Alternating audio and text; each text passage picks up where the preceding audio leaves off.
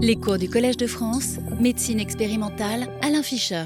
Bonjour et bienvenue pour le, cycle de cours de, cette année universitaire. Donc le cours cette année, comme indiqué sur cette diapositive, euh, a trait à l'inflammation. Euh, vous allez voir à travers une des premières diapositives, en gros, la structure des six cours de, cette année. Et euh, un sujet évidemment d'intérêt fondamental, puisque derrière le mot inflammation, comme on va le voir, euh, se cache d'une certaine façon euh, l'ensemble des mécanismes effecteurs des réponses immunitaires qui sont induites euh, par toutes sortes d'agressions, qu'elles soient d'origine infectieuse, non stérile, ou stérile, toxiques, traumatiques, etc., etc. Et puis aussi comprendre les mécanismes de l'inflammation, et je vais abondamment l'illustrer au cours des cours suivants, pas celui-ci, mais tous les suivants, est une façon d'aborder euh, la physiopathologie de toute une série de maladies chroniques. Vous verrez les noms tout à l'heure à travers une, des prochaines diapositives. Donc c'est un sujet finalement assez important et qui évolue beaucoup ces temps-ci, en particulier en ce qui concerne une des lignées cellulaires qui, est impliquée dans le, qui sont impliquées dans l'inflammation, c'est-à-dire les cellules qu'on appelle les monocytes, monocytes, macrophages. Vous allez en entendre parler abondamment aujourd'hui par moi, et mieux encore par euh, Michael Siveke qui est là, qui est un chercheur euh, qui est un, expert de, ces cellules. On verra ça tout à l'heure. Alors voici le plan du cours d'aujourd'hui. Enfin, en fait, ce n'est pas que d'aujourd'hui, c'est aujourd'hui et ça va déborder la semaine prochaine, parce qu'il n'y a juste aucune chance que je traite tout ça en une heure et demie, sauf en allant trop vite, et ça n'a aucun intérêt. Donc je vais essayer de vous définir ce que c'est que l'inflammation.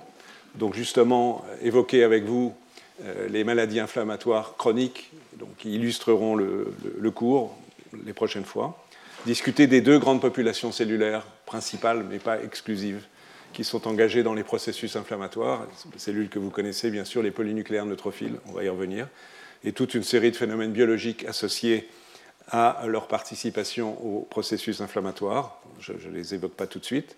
Ensuite, je parlerai des, alors vraiment le pluriel est important parce qu'il y a derrière les mots monocytes macrophages se cachent des lignées cellulaires assez différentes, à vrai dire et on, évoquera tout cela.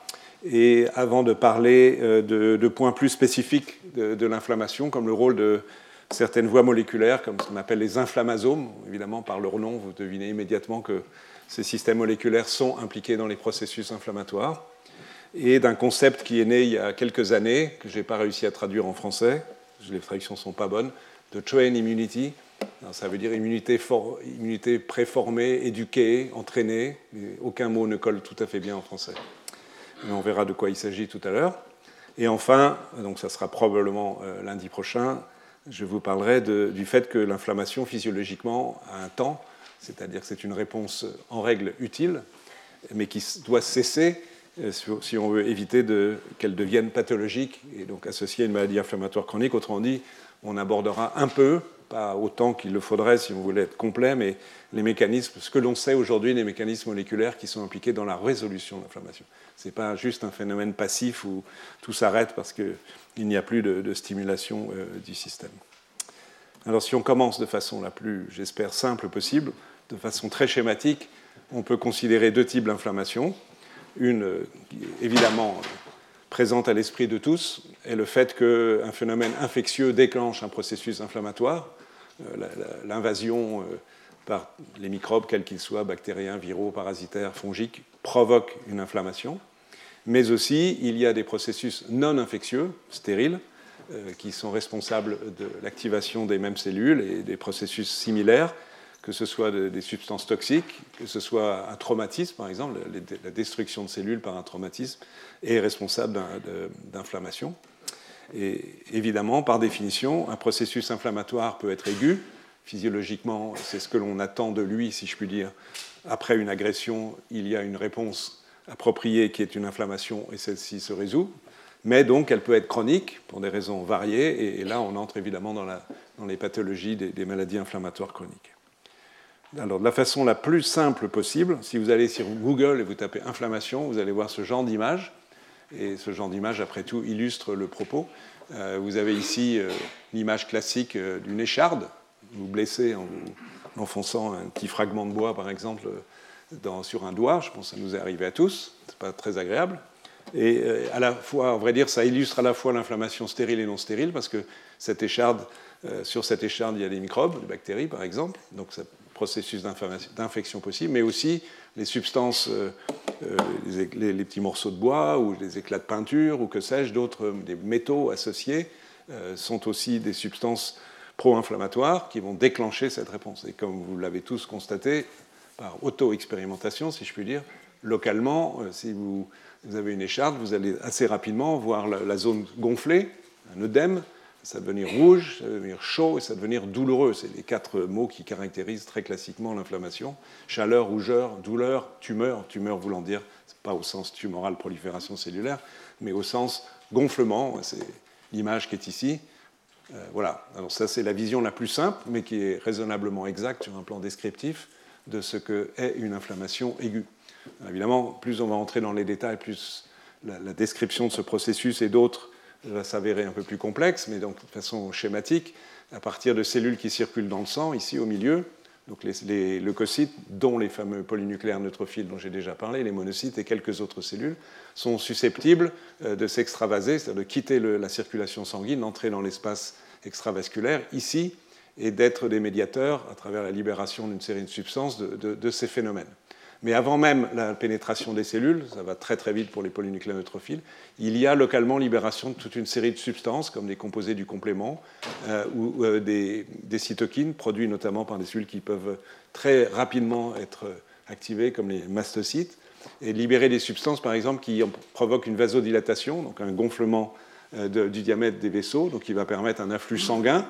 Donc ça, ça explique en partie la rougeur, et en même temps de créer une situation où il y a une perméabilité des vaisseaux, c'est-à-dire qu'entre les cellules endothéliales, il y a la possibilité de passage de fluide, de, donc de liquide, qui va provoquer l'œdème. Avant même, ça ce sont les toutes premières étapes, avant même que, bien que cela soit rapide aussi, que les premières cellules, que sont les polynucléaires neutrophiles, attirées par certaines de ces, substances, et d'autres comme euh, normalement il devrait y avoir quelque part, est-ce que je vois mes leucotriennes Je cherche, si vous voyez leucotriennes, vous avez bon, mais je ne vois pas leucotriennes, on la verra sur un schéma plus tard. Ce sont des substances, euh, qui, la famille des prostaglandines, qui ont un effet très rapide d'attraction sur les polynucléaires qui vont traverser la, paroi sanguine. On va voir ça s'accumuler et donc et libérer toute une série de substances. On va voir tout ça en détail, à la fois des substances chimiques comme des radicaux d'oxygène, de l'eau oxygénée, euh, de l'oxygéné, c'est H2O2, ou, de l'eau de Javel,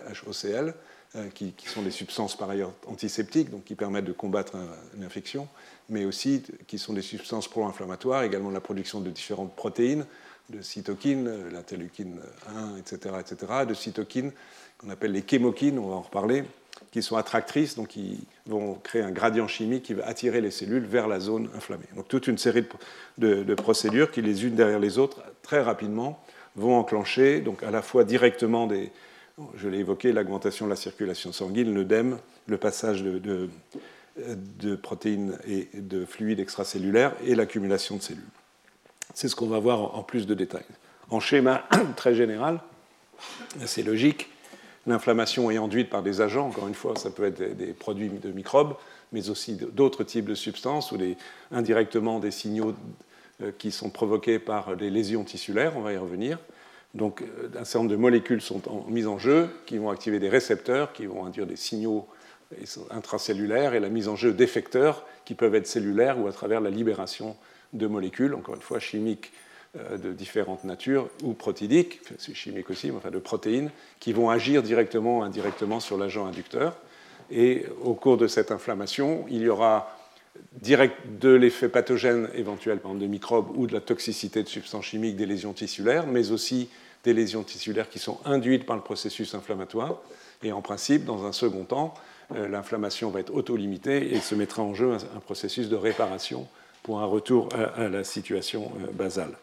Et donc, dans ce contexte, les pathologies des maladies inflammatoires chroniques s'expliquent de façon extrêmement schématique on verra que c'est évidemment plus compliqué que cela, par soit un excès d'induction, ça peut être la persistance de, l'agent inducteur pour une raison ou une autre, euh, ou bien, très schématiquement, l'inverse, c'est-à-dire un défaut de contrôle et de réparation, c'est-à-dire que la, mise en jeu des processus de résolution de l'inflammation ne fonctionne pas bien. On peut y ajouter, je vous enverrai des exemples la semaine prochaine, qu'il y a des, situations relativement rares où, pour des raisons génétiques, les processus effecteurs sont continuellement actifs. Que les cellules inflammatoires se comportent comme s'il y avait en permanence une raison d'activer là un certain type de réponse inflammatoire. Mais très schématiquement, donc, les maladies dont on va parler, c'est persistance de l'induction. Vous verrez qu'un des cours concerne la maladie athéromateuse. Donc l'induction sont les graisses, schématiquement, le cholestérol. Euh, la persistance de façon euh, durable de, présence de cholestérol induit une inflammation chronique. On verra ça tout à, une autre fois. Et puis dans d'autres circonstances, donc ça peut être un défaut des systèmes de, contrôle. Voilà, alors encore une fois, de façon un tout petit peu schématique, je commence à aller un tout petit peu plus loin dans les détails. Euh, je présente le ce qu'est l'inflammation ici. Donc il y a des agents inducteurs. Ces agents inducteurs, si on précise un peu les, molécules en jeu, soit sont des, molécules qui sont euh, caractéristiques de micro-organismes, qui peuvent être euh, des sucres, des lipides, des protéines, des acides nucléiques, euh, qui sont des, molécules qu'on appelle les PAMP. J'en ai déjà parlé à l'occasion de cours précédents, les années précédentes.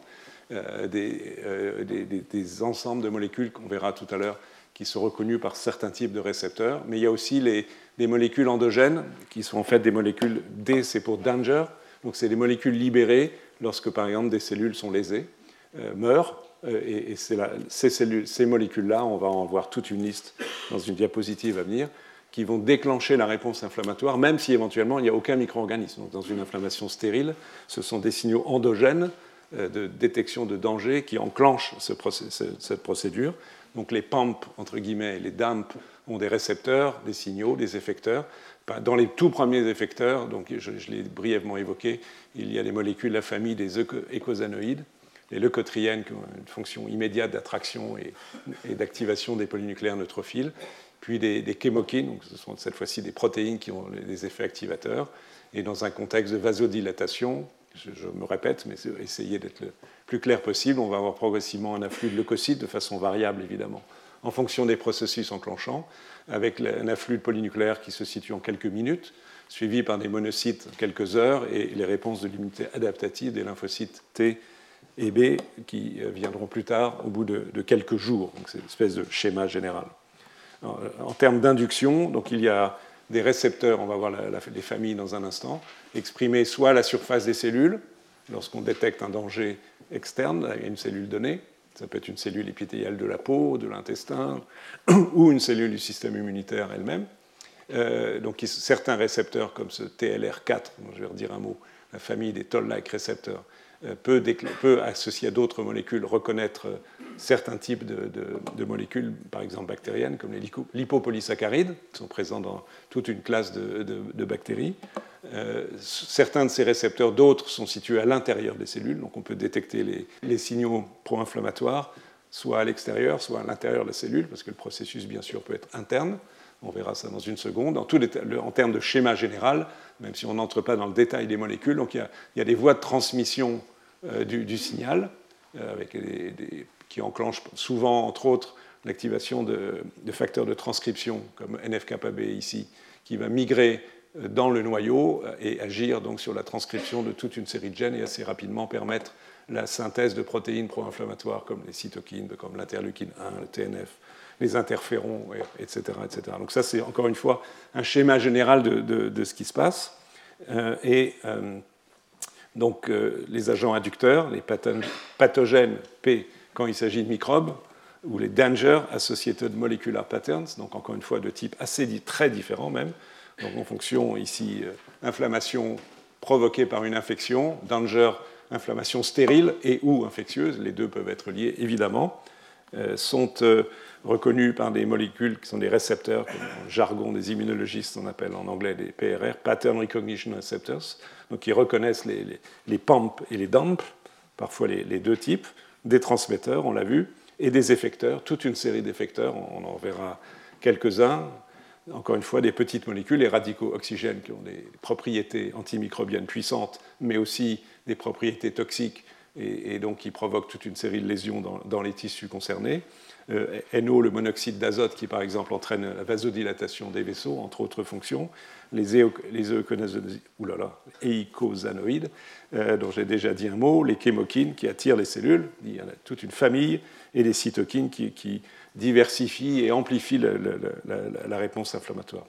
Et les cellules donc, qui vont être mises en jeu, on va entrer tout à l'heure dans le détail de certaines d'entre elles, c'est tous les globules blancs, tous sans exception, de façon diverse, euh, participent, mais de façon variable en fonction du type d'inflammation, de fonction du type d'induction, à ces réponses inflammatoires. Donc les polynucléaires neutrophiles, les polynucléaires éosinophiles, qui sont surtout impliqués en physiologie, si je puis dire, en tous les cas en défense anti-infectieuse, dans l'immunité contre des parasites, contre les helminthes, mais qui sont mis en jeu de façon pathologique dans des réponses inflammatoires comme l'asthme, j'aurai l'occasion de vous parler dans un autre cours les cellules monocytaires et macrophagiques qui vont schématiquement ensemble, les différents types de populations lymphocytaires, T, immunité cellulaire, B, les anticorps, NK, les, cellules lymphoïdinées et encore les mastocytes qui, j'ai déjà évoqué très rapidement, euh, peuvent libérer un grand nombre de médiateurs euh, qui, ont une action euh, puissante en termes de réponse à certains types de réponses inflammatoires, et, et, également les basophiles. Et enfin, je vous rappelle que tout ceci doit se terminer normalement, donc il y a des systèmes biologiques associés à la régulation et à la terminaison. Encore quelques termes généraux, juste pour quelques mots de complexité. Euh, voici une liste publiée il y a quelques temps, sûrement non exclusive, de PAMP et de DAMP, enfin pardon, de DAMP, excusez-moi, je dis une bêtise, il n'y a que des DAMP ici. Donc vous voyez l'acide urique qui s'accumule dans la goutte, comme vous savez, les gens qui ont une goutte, une inflammation des articulations qui est provoquée par un excès d'acide urique, par un excès de catabolisme de protéines. Et l'acide urique est un agent pro-inflammatoire tout à fait remarquable qui agit sur un système dont je vous reparlerai tout à l'heure ou, la prochaine fois. On appelle les inflammasomes, notamment un complexe moléculaire qui implique NLRP3. Donc l'acide urique en excès provoque une inflammation parce que c'est un DAMP qui se lie à son récepteur et active un certain type d'inflammation. Les acides nucléiques, l'ADN, l'ARN, sont reconnus par des récepteurs et enclenchent peuvent enclencher une réponse inflammatoire, même s'il ne s'agit pas euh, de DNA infectieux. Donc évidemment, il y, a, des systèmes de protection. L'ATP, donc les molécules de l'énergie, euh, à, travers, à chaque fois où est en face le récepteur, les molécules qui reconnaissent toutes ces substances, des cytokines comme l'interleukine 1, je ne vais pas vous allumer toute la liste, les, protéines amyloïdes, ça c'est très important, parce que c'est associé à une pathologie euh, inflammatoire chronique très grave qu'on appelle l'amylose. on parlera beaucoup dans un autre cours, un tout petit peu aujourd'hui, des lipoprotéines oxydées de faible densité euh, qui sont présentes dans la maladie athéromateuse, qui activent par exemple des récepteurs de la famille des toll-like récepteurs, TLR4, je vous ai schématisé tout à l'heure, et d'autres. Euh, bref, je ne vais pas faire toute la liste. L'idée, c'est que vous vous rendiez compte qu'il y a énormément de molécules endogènes qui sont libérées par des cellules en souffrance ou par des anomalies du métabolisme, y compris euh, nutritionnels. Je pense à l'acide urique, je pense aux acides gras euh, euh, liés euh, au régime non équilibré, etc., etc. Toutes ces substances donc, sont susceptibles de provoquer une inflammation, en particulier dans un contexte de mort cellulaire par nécrose. C'est un certain type de mort cellulaire qui est pro-inflammatoire avec la libération des, des, différents constituants. Un mot encore sur les récepteurs, pas tous, mais des, qui qui reconnaissent beaucoup de, ces molécules. Schématiquement, il y a cinq grands types de, familles de molécules qui sont inductrices des réponses inflammatoires, des réponses anti-infectieuses lorsqu'il s'agit d'une inflammation liée à un microbe. Il y a, euh, je l'ai déjà évoqué, toutes les, molécules qui sont ici à droite, la famille dite des TLR. TLR, c'est TOL, TO2L, like, récepteurs, euh, qui sont euh, des molécules qui ont été décrites d'abord dans un contexte de biologie du développement qui n'avait rien à voir avec l'inflammation, mais qui ont été ensuite reconnues comme des molécules très importantes dans la reconnaissance de PAMP, donc de produits issus de pathogènes. Euh, et ça là va de la drosophile à l'homme. C'est ce type de travaux qui ont valu à Jules Hoffman de, recevoir le prix Nobel il y, a, quelques années. Donc certaines de ces molécules, il y en a 11 différentes, euh, sont exprimées, comme c'est indiqué ici, à la surface des cellules, soit sous forme d'hétérodimères, peu importe en fait les détails, TLR1 avec 2, TLR2 avec 6, etc., éventuellement homodimères. Et certains de ces toll-like récepteurs en fait ne sont pas exprimés à la surface de les cellules, mais à l'intérieur d'endosomes, donc c'est-à-dire de, de, structures intracellulaires qui proviennent euh, de l'absorption par des mécanismes différents de substances extracellulaires, qui peuvent être des virus, qui peuvent être d'autres types de, de, substances toxiques.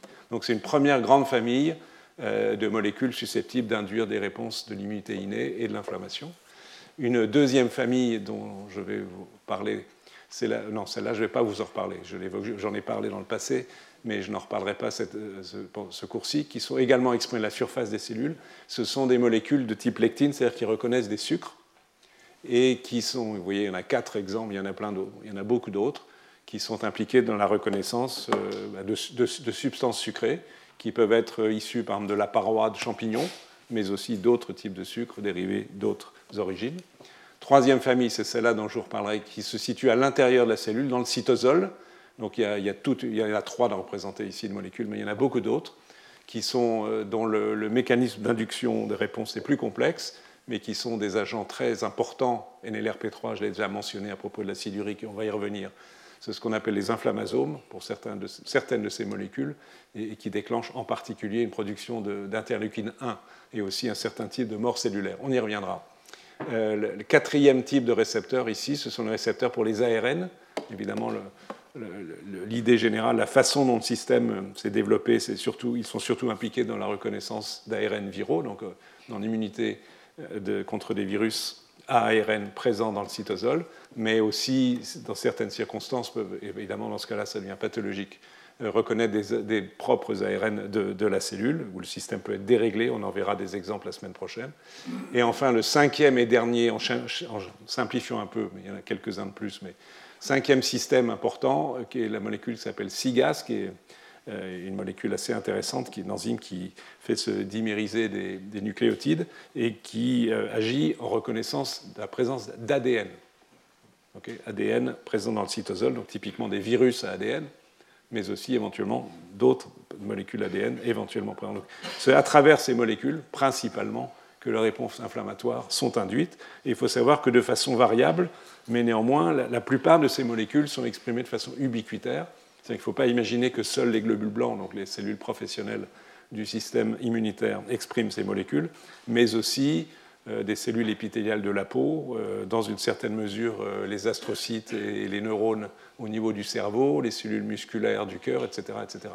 Donc ce sont des systèmes d'activation d'inflammation qui sont susceptibles d'être mis en jeu à peu près partout dans l'organisme en fonction des circonstances.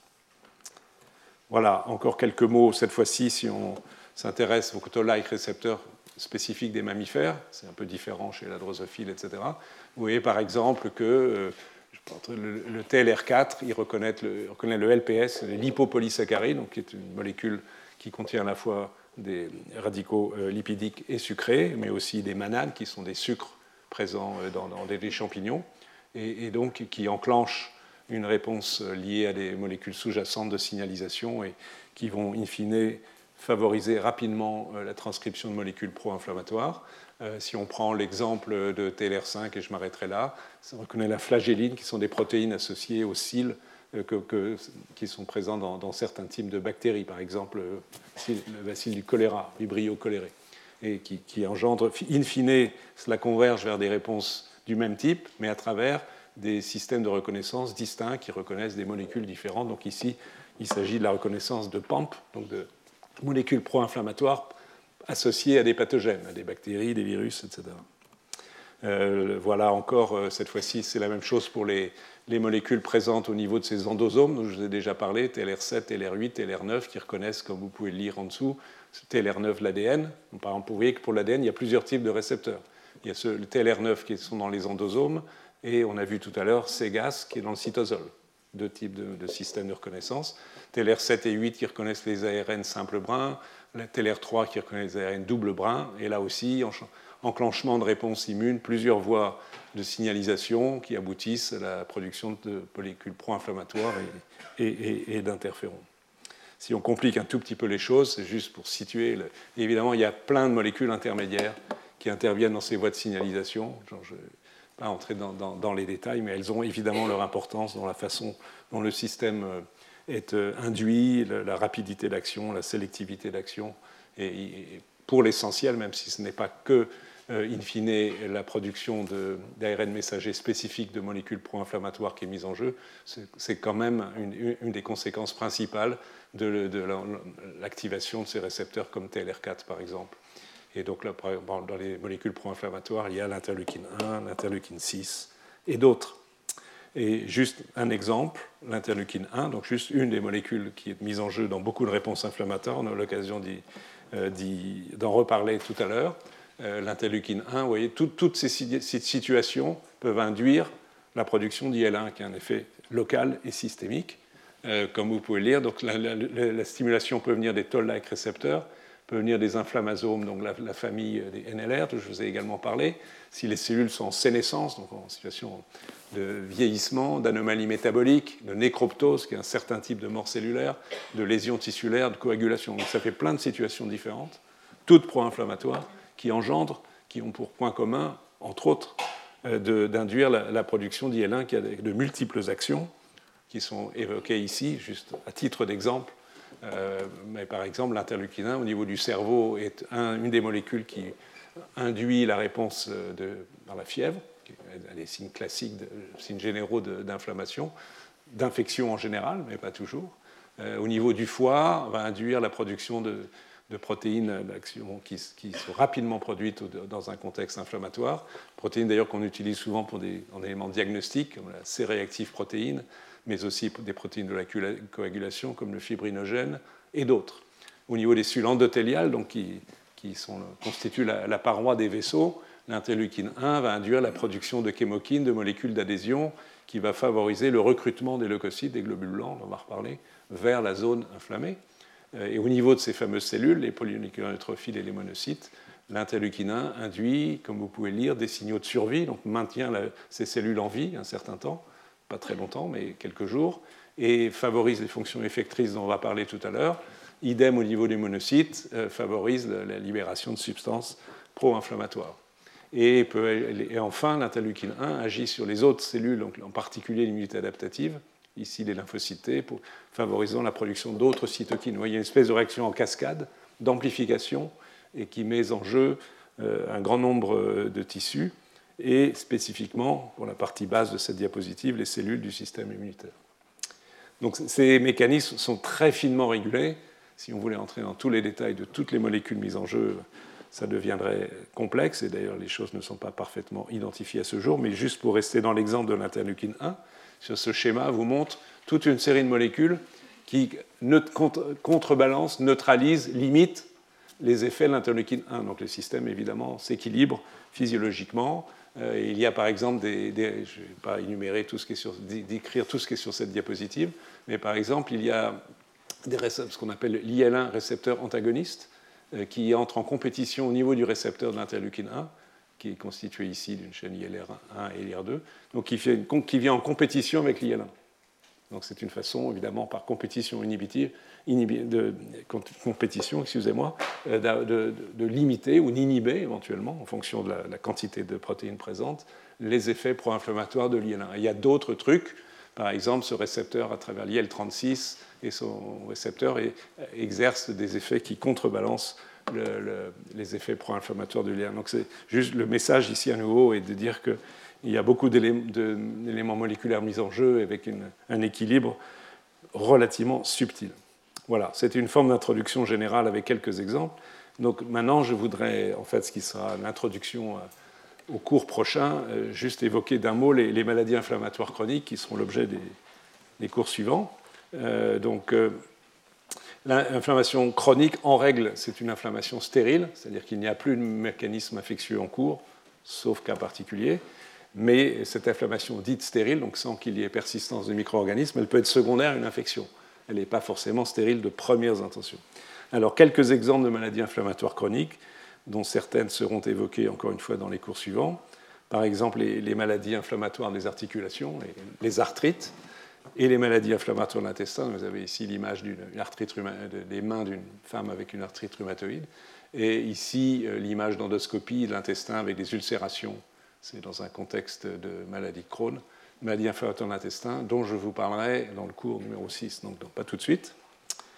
Euh, un autre exemple, la parodontite, qui est une maladie assez épouvantable l'inflammation des gencives. Vous voyez, on retrouve les, signes que j'évoquais au début, rougeur, la chaleur, on ne peut pas la lire, on ne peut pas la voir, mais euh, tuméfaction, rougeur, vous le voyez, et douleur, malheureusement, c'est aussi le cas. C'est-à-dire que c'est une inflammation chronique des gencives, qui est susceptible de provoquer un, déchaussement des dents, donc qui sont des problèmes assez sérieux, et qui sont des pathologies inflammatoires qui sont induites initialement par la, flore buccale, mais qui se, se, prolongent d'elles-mêmes. Mais celle-là, j'en parlerai pas, on ne peut pas parler de tout. Autres exemples, des maladies dites granulomateuses, où se constituent des réactions inflammatoires qui sont anatomiquement organisées, euh, avec, euh, de façon diverse en fonction des pathologies.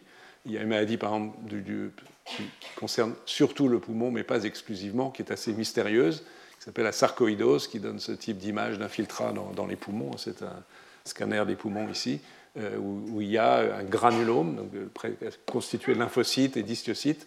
Et donc c'est une inflammation chronique pathologique. Un autre exemple qui fera l'objet du cours numéro 4, qui sont des maladies qu'on appelle les histiocytoses, qui sont des maladies liées à, la persistance et au comportement anormal de cellules, de certains types de cellules de la macrophagique, on verra ça en temps et en heure, qui peuvent donner ce type d'image où il y a des infiltrats de certains types d'histiocytes au niveau de la peau. ici, c'est un jeune enfant qui a, cette, maladie. Autre exemple complètement distinct, ce sont les réponses inflammatoires de nature allergique ou d'hypersensibilité immédiate, avec en particulier l'asthme, euh, qui donne, comme vous le savez, une constriction des bronches, euh, présence de quantités importantes de mucus qui euh, épaississent et peuvent rendre même carrément non perméables les bronches, donc évidemment créer des, difficultés respiratoires, l'accumulation de cellules inflammatoires tout autour. Bref, une pathologie complexe très fréquente, comme vous le savez, et on, en parlera en détail dans le cours numéro 5, et incidemment d'autres types de réactions pas exactement identiques, mais qui se rapprochent en termes de réponses liées à des phénomènes allergiques au niveau de la peau, comme la dermatite atopique ou l'eczéma. Vous voyez, une lésion caractéristique ici. Enfin, quasiment enfin, euh, non pas encore tout à fait enfin, euh, la, semaine prochaine, je vous parlerai de maladies auto-inflammatoires d'origine génétique, qui sont une série de maladies qui sont relativement rares, qui sont génétiquement déterminées, où en fait la réponse inflammatoire est pathologique parce que l'anomalie génétique fait que euh, telle ou telle molécule de tel ou tel type cellulaire, parfois partagée par plusieurs types cellulaires, fonctionne de façon anormale, donc crée un état d'inflammation chronique ou par poussée. Vous avez ici des images euh, assez impressionnantes, malheureusement, de lésions euh, au niveau des joues, du nez de cet enfant, des mains, c'est la même pathologie dont on reparlera, ou qui peuvent aller jusqu'à des images de nécrose ou d'infiltrat et de rougeur au niveau de la peau dans, une autre situation pathologique. Et enfin, cette fois-ci, c'est vraiment enfin pour illustrer les cours à venir, l'inflammation peut être liée au métabolisme et, à la nutrition. Et typiquement, on sait qu'il y a une composante inflammatoire importante de l'obésité, donc la surcharge pondérale, euh, de façon assez fréquemment liée du diabète de type 2 euh, et donc il n'est pas une maladie directement immunologique, des syndromes dits métaboliques, et de la maladie athéromateuse, donc qui est comme la première cause de mort euh, dans les pays occidentaux à travers les accidents vasculaires cérébraux et l'infarctus du myocarde, les maladies coronariennes. Donc ce type de plaque-là, blanchâtre, qui obstrue progressivement les vaisseaux. Imaginez que c'était une artère coronaire ou une carotide, ce n'est pas une bonne nouvelle. Surtout que dans cette circonstance-là, ça veut dire que la personne est déjà décédée. Et dans ces lésions, il y a un aspect métabolique les graisses, mais il y a beaucoup de composantes inflammatoires, et donc ça, on en parlera en détail, et on en discutera avec un séminaire lors du troisième cours. Donc voilà une espèce de présentation générale qui n'est pas exclusive, parce que j'aurais pu encore y ajouter, je ne le détaillerai pas, euh, des réponses inflammatoires fibreuses, où donc se déposent des, fibres, notamment de collagène, dans les tissus, et qui obèrent le, fonctionnement de ces tissus. Il y a, toutes sortes de mécanismes de maladies de ce type. Euh, la plus fréquente, c'est évidemment celle-là. C'est l'intoxication alcoolique qui crée, entre autres dans le foie, mais pas exclusivement, des lésions de fibrose qui vont progressivement étouffer de façon schématique le, foie et provoquer une cirrhose et, ou euh, des cancers. Et donc vous voyez que les, les, processus inflammatoires chroniques sont multiples, diverses et en fait associés à un très grand nombre de pathologies dont certaines sont parmi les plus fréquentes. Voilà, donc là, vous avez une espèce de menu de ce qui vous attend si vous êtes là dans les semaines à venir. Alors, ayant dit cela, on va attaquer maintenant euh, les, polynucléaires neutrophiles, donc une des cellules composantes majeures euh, de, la réponse inflammatoire. On va évoquer ce que sont ces cellules, comment elles se mobilisent, à quoi elles servent, un, processus biologique particulier qui s'appelle les NETs. Vous allez voir dans quelques minutes de quoi il s'agit, et donc comment les polynucléaires participent à la à l'inflammation et éventuellement aussi éventuellement au départ des, mécanismes de, résolution. Ces cellules, elles sont évidemment connues depuis longtemps puisqu'on peut les observer sous le microscope et elles circulent dans le sang. Euh, vous avez ici une image d'une plaque euh, cytologique qui date de 1908, donc il y a plus de 100 ans. En fait, c'est différents types de marquages, dont certains de coloration de cellules sanguines, dont certains sont toujours utilisés aujourd'hui, comme la réaction dite de Gimsa, par exemple. Euh, alors vous voyez plus ou moins bien parce que les cellules, le, contraste est plus ou moins fort. Mais euh, par exemple, ici, ici, ici et ici, ce sont les lymphocytes, donc qui ont des cellules rondes avec un noyau prédominant, très peu de cytoplasme. Euh, par contre, si on va, on va prendre cette image ici, ici, vous voyez un noyau bilobé qu'on retrouve dans une certaine mesure ici et ici. Donc ça, ce sont les monocytes. et puis là, vous avez les cellules, celle-ci, là par exemple, et vous celle-ci, ou celle-ci, ou celle-là. Ce sont juste des colorations différentes, mais des polynucléaires neutrophiles qui ont ces noyaux multilobés caractéristiques, d'autant plus multilobés qu'elles sont âgées. Et puis, il y a encore euh, des, cellules qui ont un très grand nombre de, euh, euh, vésicules de granulation au sein de, de leur cytoplasme, que l'on voit assez bien, que sont les éosinophiles, qui sont par exemple ici. Donc vous voyez, déjà, il y a plus de 100 ans, on connaissait morphologiquement assez bien ces cellules et les hématologistes ont l'habitude de les regarder, de les compter lorsqu'on examine un frottis sanguin, par exemple, qui est une notion assez classique. Donc toutes ces cellules, elles sont issues de la moelle osseuse chez l'adulte, et c'est ce qu'on appelle l'hématopoïèse, où il y a un schéma qui est ici qui vaut ce qui vaut, parce qu'il est plus ça va, plus on s'aperçoit qu'il est compliqué. Mais le principe général est qu'il y a des cellules souches, excusez-moi, des cellules souches ici, HSC en anglais, Hematopoietic Stem Cell, qui sont capables d'auto-renouvellement, c'est-à-dire que lorsqu'elles se divisent, en gros en division asymétrique, une cellule souche va redonner une cellule souche, donc il permet de maintenir un pool constant permettant l'hématopoïèse toute la vie pendant des, des dizaines d'années. Et pour la cellule qui ne reste pas à l'état indifférencié de cellule souche, c'est un peu schématique ce que je dis, mais ce n'est pas complètement inexact, elle va donner naissance à des cellules précurseurs qui vont plus ou moins, plus ou moins vite et plus ou moins et, et différemment, excusez-moi, s'engager vers la différenciation, vers les différentes lignées sanguines, donc que vous connaissez, les globules rouges, les plaquettes, la coagulation, tous les globules blancs qui sont en dessous, on va y revenir, et avec des schémas, cette vision-là, est bien que ce soit une revue très récente, euh, en fait, c'est une vision largement fausse, parce qu'on sait aujourd'hui qu'il y a une grande peut-être, euh, peut euh, Michael en reparlera tout à l'heure, je ne sais pas, une plasticité des cellules souches qui ne donne pas forcément naissance à toutes les cellules, mais seulement à certaines cellules. Par exemple, on sait aujourd'hui qu'il y a des cellules souches qui ne donnent naissance qu'à des plaquettes, par exemple. Donc ceci est infiniment plus complexe que cette image, mais qu'elle mérite au moins d'évoquer le, concept de différenciation à partir de cellules souches, donc à capacité de renouvellement, et qui énumère toutes les lignées euh, présentes dans euh, la circulation sanguine et les tissus. Et donc les cellules, pour l'essentiel, qui nous intéressent aujourd'hui dans le contexte de l'inflammation, sont tous les globules blancs, les basophiles et les mastocytes. Je les ai déjà toutes énumérés. Hein. les éosinophiles, les polynucléaires neutrophiles, les monocytes et leurs cousines, les cellules dendritiques, et les macrophages. Les monocytes donnent naissance, en gros, donnent naissance à des macrophages, on y reviendra. Les différents types de lymphocytes. Mais c'est un tout petit peu réducteur parce qu'il faudrait aussi y ajouter les plaquettes, J'en dirai un mot tout à l'heure. Les plaquettes sont impliquées dans, les réponses inflammatoires en plus de leur action directe dans euh, la euh, coagulation. Et de façon plus spécifique, pour rester sur l'essentiel, donc on va parler aujourd'hui des deux lignées cellulaires principales pour la plupart des, réponses inflammatoires, mais sachez qu'en disant cela, je réduis euh, un tout petit peu la complexité et l'intervention des, des, autres lignées cellulaires dans l'inflammation. Et on va parler donc d'abord des polynucléaires neutrophiles et ensuite en fonction du temps restant pour aujourd'hui, on verra de la lignée monocyte, cellule dendritique, macrophage. Les polynucléaires neutrophiles.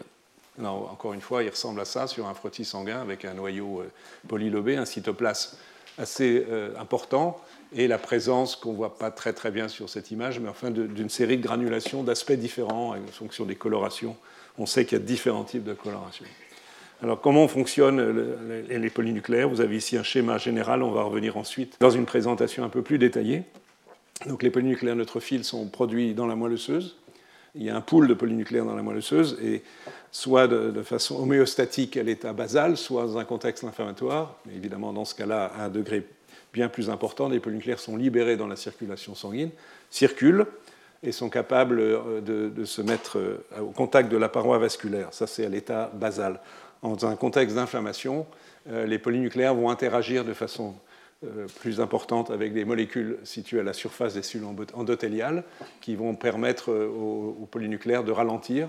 il y a des systèmes de frein et ils vont rouler à la surface de la paroi ils, vont, euh, ils ralentissent de plus en plus, ils s'étirent, et ils vont finir par adhérer de façon fixe à un endroit précis du vaisseau, dans la région inflammée, bien sûr. Et ceci ira pour qu'on va y revenir. Hein. Pour conséquence, une étape très importante qui est la migration trans-endothéliale ou entre les cellules endothéliales et polynucléaires dans les tissus extracellulaires, où ils vont être capables d'agir en libérant toute une série de substances, on y reviendra, et en faisant cette réaction assez extraordinaire de nétosis, c'est-à-dire de libération, vous allez voir, d'un réseau de filaments d'ADN portant des protéines qui jouent un rôle important dans, la réponse inflammatoire. Donc ça, c'est une vision générale. On va voir les choses maintenant en zoomant sur les, différentes étapes, les unes après les autres. Donc le point de départ, si je mets de côté la production des polynucléaires dans la moelle osseuse, dont je redirai un mot après, euh, c'est le recrutement et la migration vers la zone inflammée. À l'état basal, il n'y a pratiquement pas, un tout petit peu, mais de, polynucléaires neutrophiles dans un tissu. Si on prend l'image euh, la plus simple de l'écharde au niveau de la peau, dans l'endroit où l'écharde aura pénétré, il n'y a pratiquement pas de, de polynucléaires. Donc par contre, si on regarde sous le microscope au bout de quelques heures, on va trouver un très grand nombre de polynucléaires. Et s'il y a des bactéries, ces polynucléaires ont été activés euh, et vont même mourir sur le champ de bataille, si je puis dire, et ça constitue ce qu'on appelle le pu qui sont les, soldats polynucléaires morts au champ de bataille. C'est exactement cette image.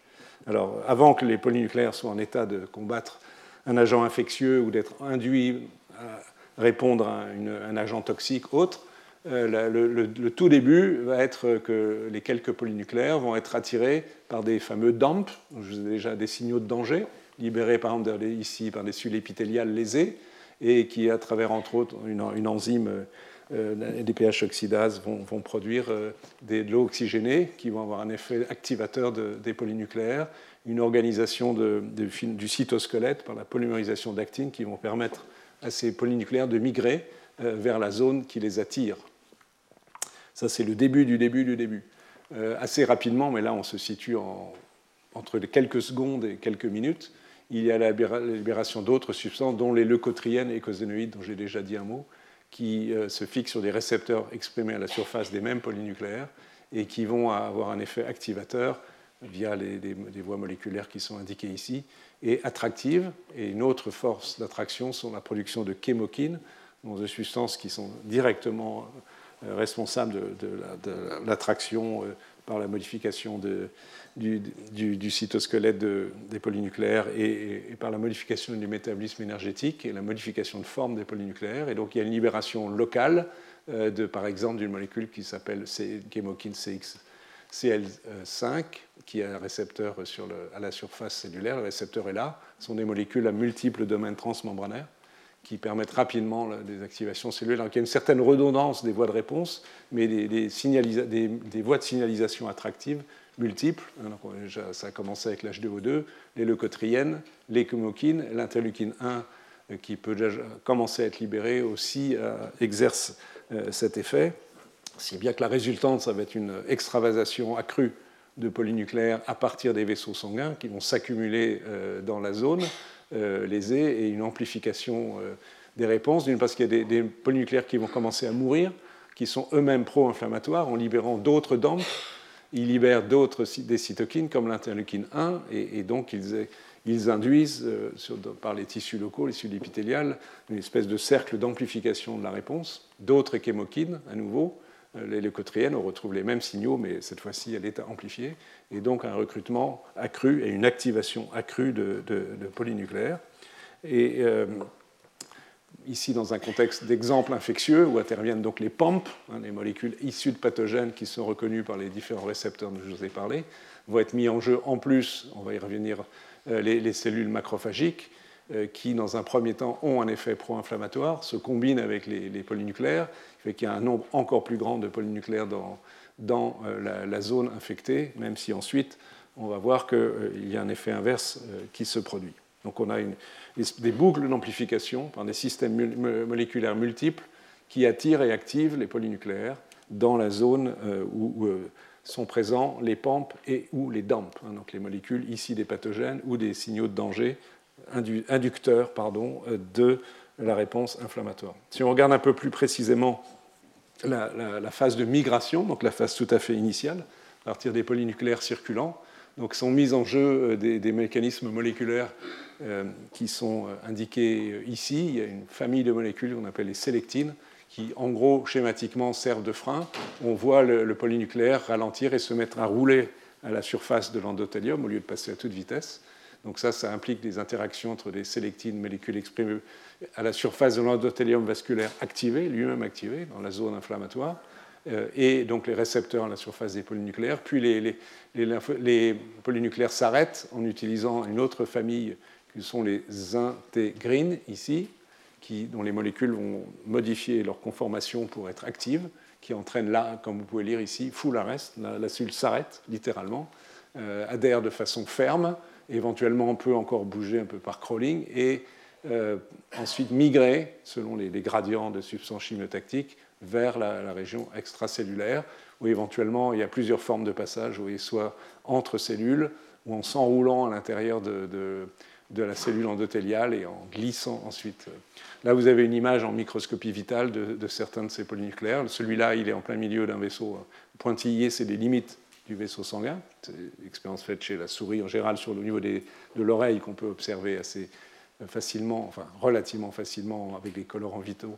Euh, on peut voir les cellules. Donc celui-là, il circule euh, rapidement. Celui-là, il a adhéré, comme vous pouvez le voir ici. Ceux-là, ces polynucléaires-là, ils sont déjà sortis des vaisseaux, donc on a toutes les étapes. Euh, celui-là, il est soupçonné être en train de rouler, mais ça, il faudrait une image dynamique pour en être absolument certain. Mais ça vous donne une idée des mécanismes, par eux-mêmes déjà assez complexes, en, étapes, en, schématiquement avec deux étapes, mise en jeu des sélectines et ce phénomène de roulement, puis adhésion ferme liée aux intégrines, et donc toute une série de molécules qui sont les mêmes, qui sont, ici une image plus précise de ce que j'indiquais dans la diapositive précédente, euh, des molécules qui sont impliquées dans l'induction de la migration cellulaire en activant soit l'expression des molécules, soit en changeant la conformation des molécules pour les rendre efficaces pour permettre les interactions entre cellules endothéliales et polynucléaires neutrophiles. Voilà. Alors l'homéostasie, à l'état basal, quand il n'y a pas d'inflammation, il faut quand même savoir que notre moelle osseuse produit euh, à peu près, pas à peu près, mais 100 milliards de polynucléaires neutrophèles par jour. C'est quand même assez considérable la durée de vie de ces cellules, en l'absence de processus inflammatoires, est très brève. On les remplace tous les 1 à 2 jours. Euh, lorsqu'ils ont migré dans les tissus, ils peuvent éventuellement mourir très très vite, mais aussi éventuellement voir leur vie se prolonger un peu plus, c'est-à-dire jusqu'à 7 jours. Mais comme vous voulez voir, ce sont des cellules à renouvellement globalement très rapide en opposition aux lymphocytes, notamment aux lymphocytes T, qui on peut avoir une durée de vie qui, qui s'exprime en années, voire en dizaines d'années. Ici, le système est très différent. Donc au niveau de la moelle osseuse, en gros, l'usine se fabrique ces cellules à grand, débit, hein, comme vous pouvez le lire, à partir des cellules souches hématopoïétiques et notamment sous l'effet d'une cytokine qui s'appelle le GCSF, qui est le facteur de croissance particulièrement euh, adapté aux, polynucléaires neutrophiles. Les progéniteurs myéloïdes se différencient en polynucléaires neutrophiles. Il y a toute une série de facteurs de transcription comme ceux-là, PU1, CEB-bêta, qui sont impliqués dans la différenciation en polynucléaires neutrophiles. Le, point important, c'est qu'à l'état, donc encore une fois, physiologique hors inflammation, 90% de notre pool de polynucléaires neutrophiles, il se trouve dans la moelle osseuse. Il est retenu dans la moelle osseuse par des agents, euh, par des chémokines, un récepteur des chémokines qui constitue un signal de rétention. C'est une réserve, si vous voulez, n'est-ce pas? Il y a une petite réserve au niveau des poumons aussi, et puis une, fraction de polynucléaires qui circule, 2, 3, 4 000 polynucléaires par millimètre cube de sang physiologiquement. Euh, donc ça, c'est l'état basal, et il y a une régulation à l'état basal qui, évidemment, les polynucléaires sénescents, au bout de quelques temps, meurent, qu'ils soient dans la moelle osseuse, dans le sang ou dans les poumons. Euh, ils vont être, on y reviendra tout à l'heure, ou la semaine prochaine, je ne sais pas, phagocytés par des macrophages, c'est un effet anti-inflammatoire, on y reviendra, et mais la libération de substances qui peuvent activer via des intermédiaires, l'interleukine 23, produit par les macrophages, l'interleukine 17, à la production locale de GCSF, et donc c'est une façon, un équilibre entre mort et euh, production de, polynucléaires neutrophiles. Donc ça, c'est l'état basal hors inflammation. En situation inflammatoire, on revient aux signaux de danger ou aux signaux émis par des pathogènes, donc les PAMP, les DAMP, qui agissent entre autres sur les cellules endothéliales au niveau des vaisseaux, qui vont induire la production de GCSF, donc la, la cytokine qui régule le système de fabrication des polynucléaires neutrophiles, donc la moelle osseuse et les cellules souches, et les progéniteurs reçoivent un message qui est il faut produire plus de polynucléaires neutrophiles. Et donc ceci est opérationnel au bout de quelques jours. C'est ça qui explique le fait que quand on a une infection bactérienne en particulier, on a dans le sang un excès de polynucléaires neutrophiles. C'est une façon classique en médecine de suspecter que quelqu'un ait une infection bactérienne, parce que ce système est activé. Donc il y a une augmentation de la production des polynucléaires. Le système de, rétention qui fait que physiologiquement, à l'état basal, les polynucléaires sont euh, euh, stockés au niveau de la moelle osseuse et levés. C'est-à-dire qu'il y a une inhibition de l'expression de la chémokine et de son récepteur. Et par contre, à l'inverse, il y a la production d'autres chémokines en, périphérie qui vont avoir un effet d'attraction des polynucléaires, en partie selon le schéma que je vous ai euh, indiqué tout à l'heure. Donc vous voyez, c'est ce qui se passe lorsque, et ceci agit rapidement. la mobilisation du pool, c'est une affaire qui, commence en quelques minutes.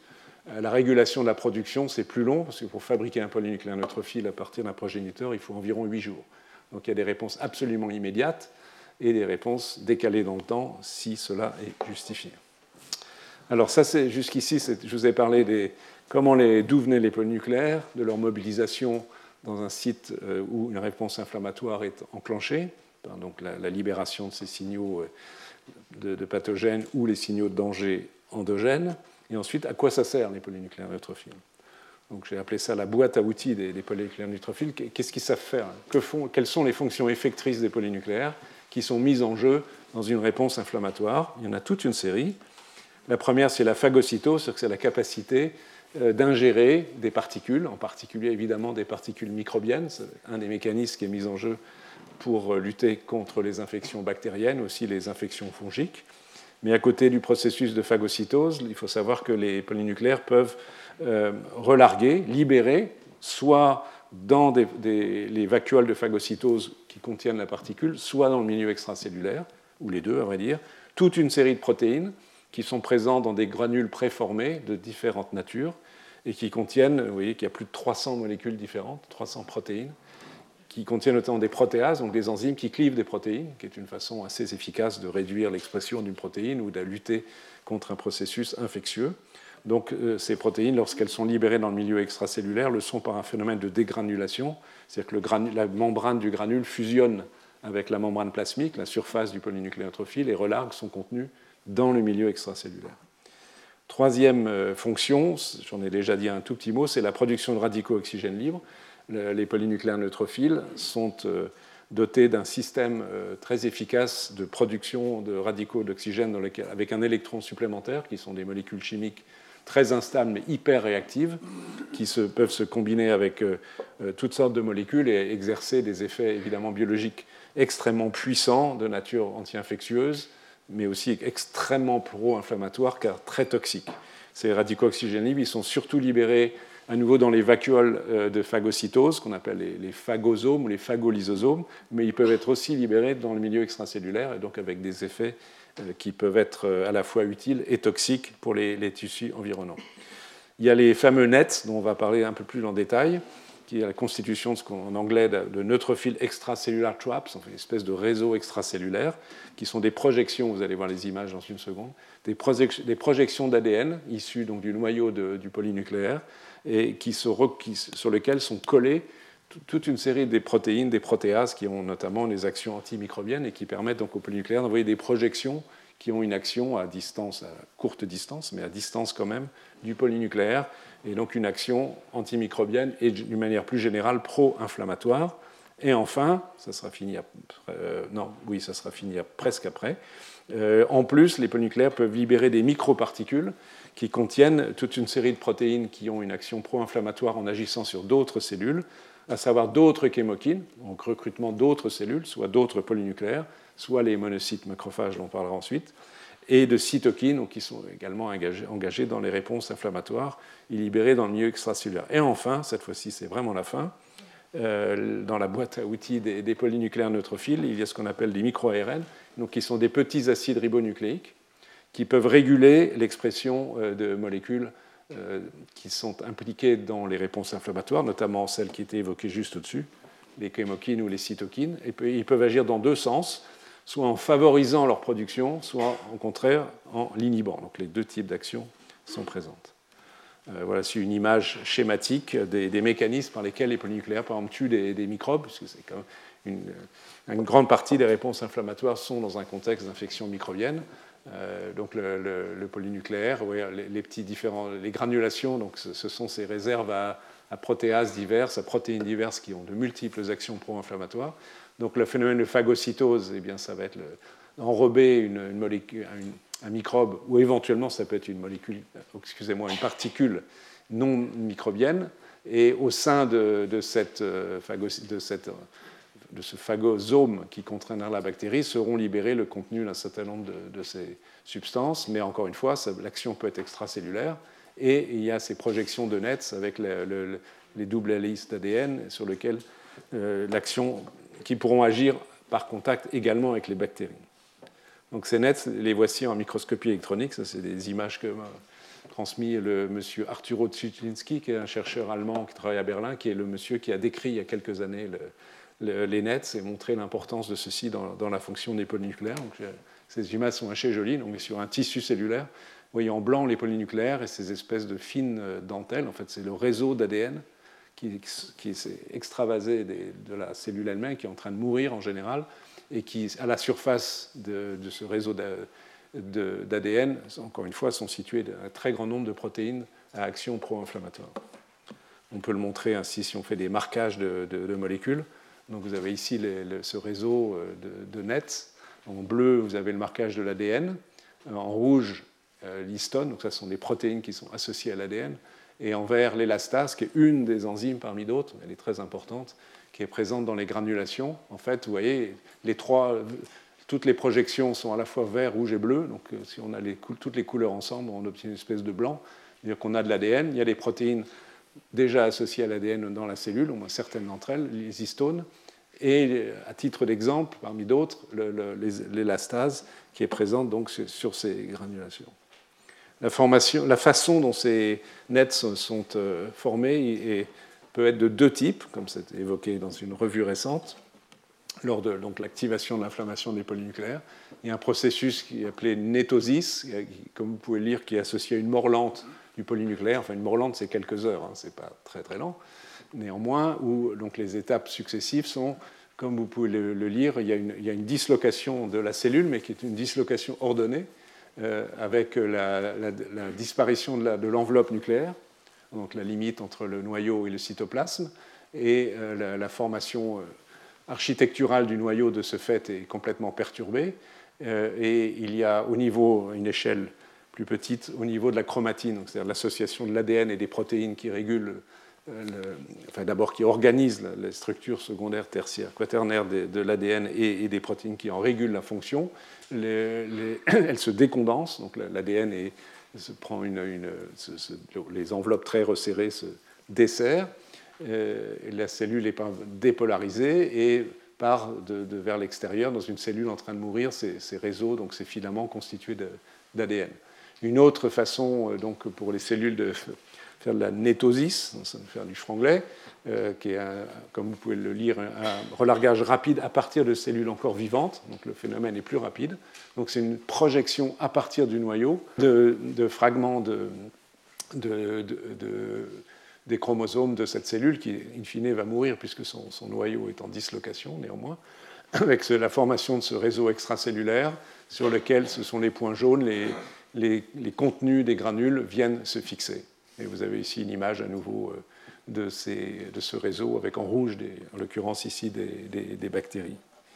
À une échelle plus fine encore, moléculaire au niveau de ce qui se passe dans le noyau. Donc vous avez ici l'organisation de l'ADN avec des systèmes classiques enroulés autour des histones, qui est une compaction extraordinaire de l'ADN au sein des noyaux.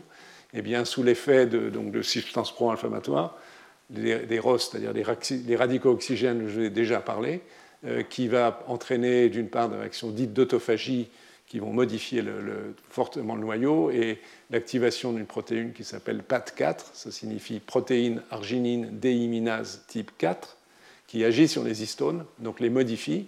Réaction chimique, vous voyez, en retirant notamment des résidus amines, donc va provoquer la désorganisation de certaines histones, c'est schématisé par ici cette petite dislocation, l'action encore d'autres enzymes comme la myéloperoxydase, et puis ça c'est pour ce qui se passe au niveau de la chromatine, au niveau du noyau, et dans le milieu extracellulaire, les filaments d'actine vont être également dégradés par euh, notamment l'élastase, une des enzymes contenues dans ces granules, et in fine, donc on a des, fragments euh, d'ADN, d'histones et de ces protéines qui, sont relargués, euh, donc avec un rôle important des radicaux d'oxygène libre, et, en particulier de cette protéine PAT4.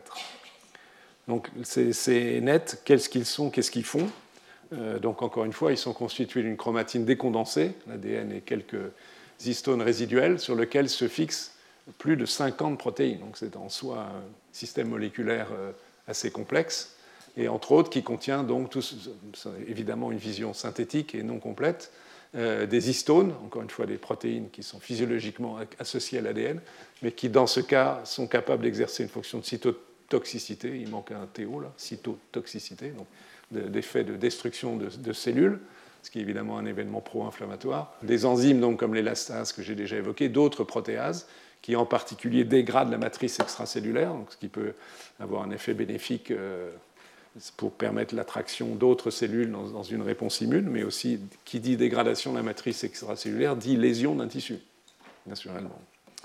Des substances comme la myéloperoxydase, la calprotectine, la catécylidine, qui détruisent les jonctions intercellulaires. Donc, imaginez euh, un épithélium, ou par exemple l'épithélium intestinal. Les cellules intestinales sont collées les unes aux autres avec des systèmes de jonction qui les tiennent serrées, qui euh, empêchent euh, une perméabilité excessive entre le contenu intestinal et le milieu intérieur, mais ce qui est vrai pour l'intestin est vrai pour d'autres épithéliums au niveau respiratoire, au niveau de la peau. Donc ces jonctions intercellulaires peuvent être dégradées, clivées par ces enzymes, et donc ceci favorise euh, évidemment une, perméabilité importante qui peut être favorable et aussi défavorable dans, des contextes d'inflammation euh, pathologique. Et ce qui est intéressant d'observer, et ce qui explique pourquoi ces réseaux euh, qu'on retrouve ici dans cette image de microscopie électronique, artificiellement colorés, vous voyez bien le, réseau d'ADN ici, et des histones, ce qui explique probablement l'importance, qui permet l'importance physiologique de ces nets, c'est que les protéines fixées sur l'ADN résistent au clivage. elles pourraient se cliver les unes les autres. Donc elles ont une relative stabilité et donc une action préservée pendant un certain temps. Elles ne sont pas immédiatement dégradées, ce qui évidemment neutraliserait toute euh, fonction euh, pro-inflammatoire. Alors, dans quels processus inflammatoires sont mis en jeu ces fameux... Euh, non, pardon, avant de dire ça, j'ai un, petit mot sur les interactions cellulaires des polynucléaires au cours de l'inflammation.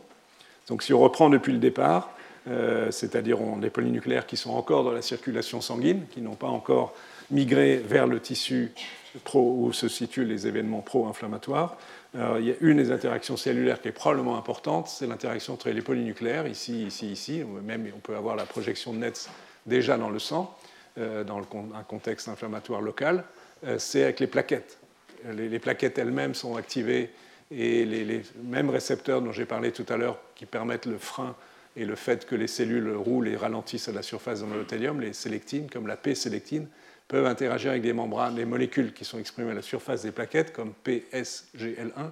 Donc plaquettes et polynucléaires se retrouvent ensemble et participent de concert à euh, la réponse inflammatoire. Une fois euh, migrés dans les tissus, il va y avoir une interaction très importante avec les macrophages. On en parlera surtout la prochaine fois, mais on en commence à en parler tout à l'heure, ici. Donc, parce qu'on va voir que les polynucléaires, lorsqu'ils vont finir par mourir euh, par apoptose, et que ces molécules, ces cellules-là, on va le voir dans une seconde, vont être euh, phagocytées par les macrophages, et que c'est une étape très très importante, du, on va voir ça tout de suite, du processus inflammatoire. Donc, pour que les macrophages arrivent eux-mêmes dans les tissus, ils migrent sur un processus assez parallèle à celui des polynucléaires il, y a des macrophages qui sont déjà présents dans les tissus et des monocytes qui se différencient en macrophages, des monocytes dits pro-inflammatoires, euh, qui migrent selon des processus relativement semblables à celui des polynucléaires, mais retardés dans le temps, ça prend un peu plus de temps. Mais ces macrophages, qu'ils soient locaux ou qu'ils proviennent de la circulation sanguine, éventuellement d'ailleurs aussi en interaction avec les plaquettes, vont euh, dans un deuxième temps euh, venir agir pour avaler les polynucléaires qui sont morts. Voilà, c'est ce qui se passe ici. Donc le macrophage phagocyte les polynucléaires, et ça, c'est une étape absolument clé du processus inflammatoire, parce que c'est le début de la fin entre C'est-à-dire que les macrophages, même si au préalable, ils ont exercé une activité pro-inflammatoire à travers la libération de cytokines, etc., euh, on y reviendra quand on parlera tout à l'heure des macrophages, mais l'étape absolument essentielle, c'est que les, macrophages donc, font, éliminent tous les polynucléaires en train de mourir, et ce phénomène-là enclenche, le plan moléculaire, des fonctions en faveur de la résolution de l'inflammation par les macrophages. Donc c'est un tournant dans le processus inflammatoire. C'est-à-dire que si cette réaction l'emporte, l'inflammation va décliner par la disparition des, des, polynucléaires qui ont une action pro-inflammatoire et la production par ailleurs par les mêmes macrophages de substances qui sont anti-inflammatoires, qui freinent l'inflammation comme l'interleukine 10, le TGF-bêta et des substances qui vont participer de la réparation des tissus. Donc il y a un tournant qui est lié à la, au début de la destruction des polynucléaires morts, l'élimination des polynucléaires morts par les, macrophages. Donc cette étape est absolument essentielle. Donc toutes les étapes sont résumées ici sous forme de texte, juste pour répéter, être le plus clair possible. Euh, au début, euh, les plaquettes et les polynucléaires collaborent et ceci favorise, je ne l'avais pas dit, mais c'est le, moment de le dire, favorise le recrutement des monocytes circulants, donc l'afflux de monocytes pro-inflammatoires dans, un, une région où une réponse inflammatoire a débuté. Euh, les polynucléaires activent les macrophages, et les macrophages euh, peuvent avoir une action pro-inflammatoire, je ne l'ai pas dit non plus, pardon, peuvent inhiber l'apoptose des polynucléaires, ça c'est dans un premier temps, mais néanmoins, in fine, l'apoptose l'emporte, si je puis dire, un plus grand nombre de polynucléaires meurent, et interviennent une série euh, de réactions donc, qui vont être anti, anti-inflammation par production de récepteurs LEUR qui se fixent sur les molécules pro-inflammatoires, en bloquent l'action. Et surtout, ça c'est la dernière étape qui est essentielle, c'est que la clairance, l'élimination des polynucléaires apoptotiques induit la fonction réparatrice et anti-inflammatoire des macrophages. Donc ça, c'est une notion, un concept qui est, qui est vraiment important. Alors, inflammation chronique ou résolution, qu'est-ce qui se passe quand, finalement, donc il y a soit on entre dans un processus pathologique si l'inflammation persiste, ou bien physiologiquement, ce qui se passe la plupart du temps, qui débute selon le, principe que je viens d'évoquer, il y a résolution de l'inflammation.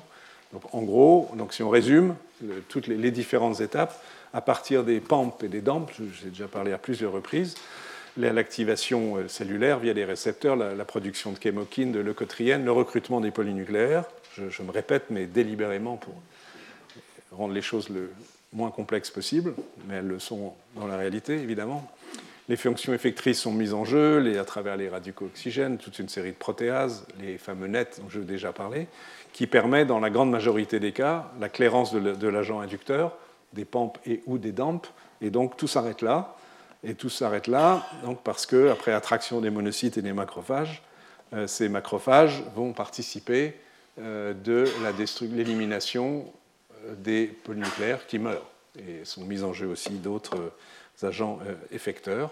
Et donc, in fine, l'apoptose des, polynucléaires induit leur phagocytose, on appelle l'éphérocytose, c'est le terme technique de cette réaction, induit les fonctions réparatrices et inflammatoires des, des macrophages. Donc ça, c'est un résumé ultra schématique et synthétique, néanmoins, d'une réponse, de l'histoire d'une réponse inflammatoire. Ici, une inflammation qui s'achève par la mise en jeu des fonctions réparatrices et anti-inflammatoires euh, des euh, macrophages.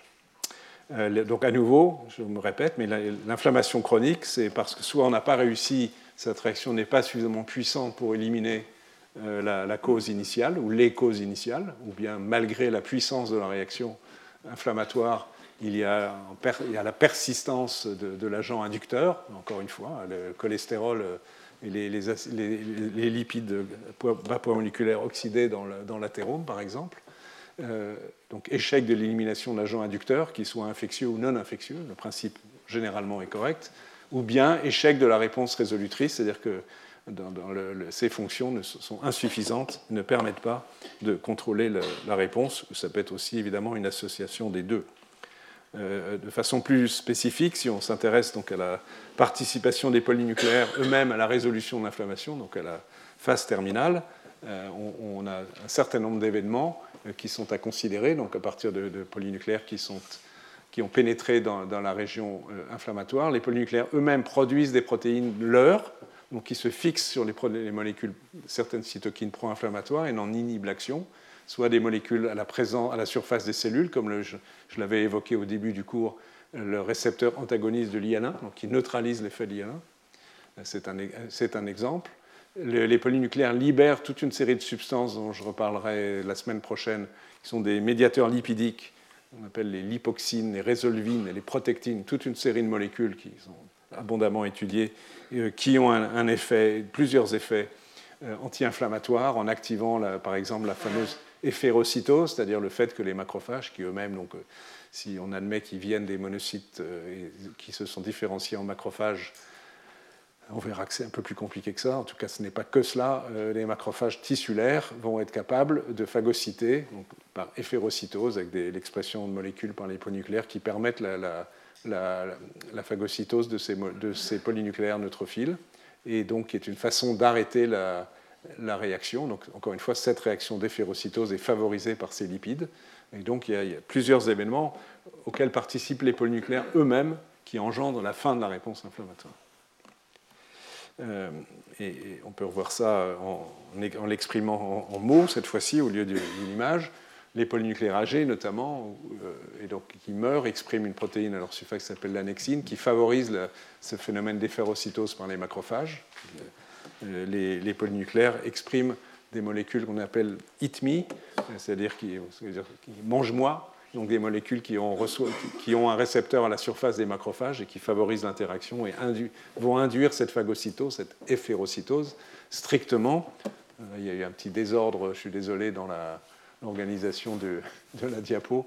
Euh, il y a les, molécules qui, de reconnaissance euh, des, cellules en train de mourir, c'est la phosphatidylsérine qui est coupée là, et une autre s'appelle RAGE. Donc ce sont à la fois des signaux qui sont reconnus par des molécules réceptrices à la surface des macrophages et des signaux inducteurs de la phagocytose et qui euh, favorisent donc encore plus cette, réaction. Et ensuite, donc, qui induisent in fine le programme de résolution de l'inflammation par une diminution, euh, l'inhibition de la production des agents pro-inflammatoires par les macrophages eux-mêmes, et la production, donc cette fois-ci la libération dans le milieu, de toute une série de molécules anti-inflammatoires. Les plus connues sont l'interleukine 10 et, les, TGF. Voilà schématiquement euh, ce, qui se passe dans cette phase de résolution. Et euh, néanmoins, les choses sont évidemment plus compliquées, c'est-à-dire que les polynucléaires neutrophiles, même s'ils peuvent être au bout d'un certain temps et lors de leur mort cellulaire par apoptose des facteurs d'induction de la résolution de l'inflammation, ils peuvent être aussi euh, entraînés dans certaines circonstances, il y a des exemples pathologiques, ils peuvent favoriser le maintien de l'inflammation, ou l'exacerbation, ou la chronicité de l'inflammation, à travers une série de, trois types schématiquement euh, de, voies moléculaires. À nouveau, la libération des radicaux oxygènes libres, euh, qui activent ce système enzymatique et la, La rokinase qui modifie notamment l'architecture de, l'actine et qui peuvent bloquer cette éphérocytose, donc le fait que les macrophages avalent les polynucléaires. Euh, les polynucléaires peuvent libérer d'autres leurres, cette fois-ci ce ne sont pas des leurres anti-inflammatoires, ce sont des leurres pro-inflammatoires, euh, parce qu'ils bloquent les molécules qui sont impliquées dans la phagocytose, une molécule qui s'appelle la kinase MERTK, qui est impliquée très directement dans les étapes précoces de l'éphérocytose. Euh, une molécule membranaire associée au phénomène HITMI de CD36. Et le, leurre, en l'occurrence, ça peut être la production d'une protéase, ADAM17, qui clive ces molécules à la surface du macrophage. Une troisième façon, c'est de masquer la phosphatidylsérine, qui est reconnue par les molécules qui induisent la phagocytose par les macrophages, par une autre molécule qui s'appelle HMGB1. Donc il y a toute une série de mécanismes, et probablement les choses sont un peu exprimées de façon réductrice ici, qui peuvent être qui peuvent, dans certaines circonstances, entretenir l'inflammation. Et ces phénomènes, qui sont les trois types de, phénomènes qui sont indiqués ici, par exemple, ont été mis en évidence dans les lésions athéromateuses, dont on reparlera euh, une autre fois, ou dans des lésions de fibrose pulmonaire, des maladies pulmonaires où la, fonction pulmonaire est progressivement réduite par euh, le, développement d'une fibrose, donc une réaction euh, de, cicatrisation pathologique avec la, constitution de, de, grandes fibres de, collagène. On peut encore le montrer euh, ici euh, en image. Dans un autre exemple pathologique, l'inflammation chronique associée à l'hypercholestérolémie. Donc on est ici dans le contexte, encore une fois, dont on parlera de la maladie athéromateuse, euh, où on a, il se passe une série d'événements qui, vont freiner, empêcher éventuellement complètement la résolution de l'inflammation, donc au niveau des vaisseaux sanguins dans le cas présent, au niveau, à plusieurs niveaux, ça peut être à distance, dans la moelle osseuse. Euh, l'hypercholestérolémie va favoriser euh, par sa présence dans la membrane l'expression de protéines, de récepteurs, comme le récepteur de l'interleukine 3, qui favorise la production de polynucléaires à partir des, des, précurseurs, donc qui augmente le nombre de polynucléaires présents dans le sang susceptibles de migrer et qui sont activés ces cellules dans le sang sont activées et donc euh, déjà l'état initial, et il en est de même éventuellement euh, des monocytes. Donc, et ceci, jusque dans la. On a, ça se passe. Le point de départ, c'est l'excès de production dans la moelle osseuse. L'activation, c'est dès la moelle osseuse, dans le sang et dans la rate. Et on se retrouve donc chez des individus parce qu'il y a ce signal initial lié à l'hypercholestérolémie qui fait qu'il y a une production euh, excessive et une activation excessive de polynucléaires, couplée aussi euh, euh, au macrophage, donc qui bloque, in fine, simplement par la puissance de ces événements, la mise en jeu des processus de résolution que, j'ai évoqués il y a un instant. Et si on s'intéresse à nouveau au net, donc c'est un des mécanismes effecteurs majeurs de la fonction des polynucléaires neutrophiles. et, si on essaie de se poser la question, est-ce qu'on retrouve la mise en jeu de ce processus inflammatoire dans différents types de pathologies La réponse est oui. Vous allez voir que dans un grand nombre de cas, donc à nouveau euh, l'image schématique d'un net, euh, on le trouve euh, au niveau donc, de tissus d'un processus inflammatoire ou infectieux, par exemple, donc des choses très très variées. Parce que vous pouvez lire ici septicémie, maladie auto-immune, certains types d'affections, pas loin de la septicémie évidemment, diabète, où la persistance de ces nets vont aggraver les lésions cellulaires, les lésions tissulaires, et retarder les réparations. Euh, dans, dans, des contextes en interaction avec les macrophages, un peu dont on vient de parler, en favorisant notamment la production d'interleukine 1 parmi d'autres substances inflammatoires par les macrophages.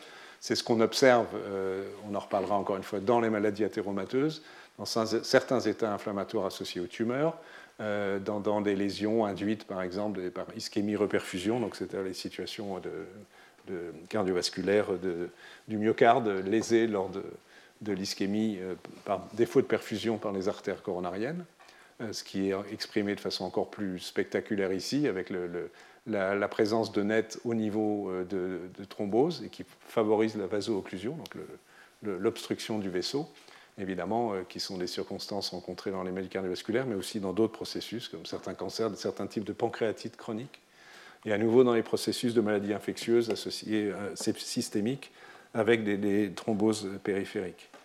Encore, euh, on, retrouve des nets de façon paradoxale qui peuvent favoriser les processus métastatiques en favorisant la migration des, cellules métastatiques. On peut le retrouver dans, des contextes d'auto-immunité pour favoriser par l'activation des cellules présentatrices d'antigènes la présentation d'auto-antigènes et donc de, maladies auto-immunes comme le lupus érythémateux disséminé. Et, enfin, encore ici, dans un contexte que j'ai brièvement évoqué, de la goutte, donc la goutte, euh, l'acide urique qui active les inflammasomes dont on parlera la prochaine fois, vu l'heure, euh, mais qui euh, active les polynucléaires avec libération des nets et, entretien de, l'inflammation avec la, libération de l'interleukine 1. Donc on a toute une série de, phénomènes qui sont très puissants, qui commencent à être moléculairement relativement bien définis, qui jouent un rôle favorable pour euh, permettre euh, de faire disparaître euh, un agent agresseur, exogène, en particulier infectieux, mais qui peuvent, s'ils sont entretenus et s'ils sont suffisamment puissants pour contrebalancer les mécanismes qui contrôlent l'inflammation, être associés à toute une série de maladies inflammatoires. Et pour l'instant, je n'ai parlé que des polynucléaires neutrophiles. je vais dire un tout petit mot des monocytes macrophages, ne serait-ce que parce que je pense qu'ensuite, Michael Siveke va essentiellement vous parler de ces lignées cellulaires, bien que euh, pour l'essentiel, j'en vous en parlerai lors du, prochain cours, puisqu'il ne reste qu'environ une, dizaine de minutes. Donc les ménocytes macrophages, ils ressemblent à cela, ce sont des cellules qu'on trouve dans le sang, pour certaines d'entre elles, avec ces, noyaux euh, bilobés, comme vous pouvez voir ici, fortement marqués, un cytoplasme relativement abondant. Donc l'aspect le plus intéressant et assez nouveau, je veux dire, c'est que cette lignée de monocytes qui se différencient à macrophages et de cellules dendritiques, en fait, c'est un ensemble de cellules dont on pensait qu'ils formaient un tout relativement homogène, et on sait depuis quelques années qu'ils ont des origines différentes et des fonctions différentes. Alors, vous avez ici un schéma qui n'est pas à jour, mais je vais le compléter, qui a été produit par une des équipes de recherche qui a mis en évidence euh, la diversification d'origine et de fonction de, ces lignées, et je vais, vous le compléter. Donc, vous avez une autre image de ce que je vous ai déjà évoqué à plusieurs reprises, qui est l'hématopoïèse à partir de cellules souches hématopoïétiques. Vous avez ici des précurseurs myéloïdes euh, qui peuvent donner naissance, entre autres, polynucléaires, à partir notamment des myéloblastes ici, mais et ici des, de cellules, en principe, qui sont des précurseurs des monocytes, qui vont donner naissance effectivement à des monocytes qui circulent, mais aussi à des cellules dendritiques, comme par exemple ce qu'on appelle les cellules dendritiques plasmacytoïdes, qui sont caractérisées cellules en toute petite quantité, ils produisent des grandes quantités d'interféron type 1. Et d'une manière générale, ces autres cellules dendritiques, qui sont des cellules professionnelles de la présentation des antigènes aux lymphocytes T. Donc ces monocytes circulants, euh, ils donnent naissance, lorsqu'il y a un processus inflammatoire, à des macrophages dits inflammatoires qui sont présents dans les tissus, un peu comme les polynucléaires neutrophiles qu'on a vu tout à l'heure, sauf que c'est une réaction un peu plus retardée. Et ils peuvent donner naissance à une autre catégorie de macrophages qui a une fonction un peu différente, qui sont en fait essentiellement au niveau des vaisseaux et qui sont associés à, s'assurer qu'il n'y ait pas de lésions euh, inflammatoires ou combattre une lésion inflammatoire au niveau des vaisseaux. Ça, jusque-là, c'est la vision classique des macrophages. Mais la, vision plus moderne et réelle, c'est qu'il y a ce qui se passe tout en haut, plus une flèche ici, c'est-à-dire qu'à côté de l'hématopoïèse telle qu'elle est présente chez nous tous toute notre vie, vous savez qu'il y a déjà pendant la vie fétale, et même embryonnaire, il y a une hématopoïèse qui est encore rudimentaire à partir du sac vitellin.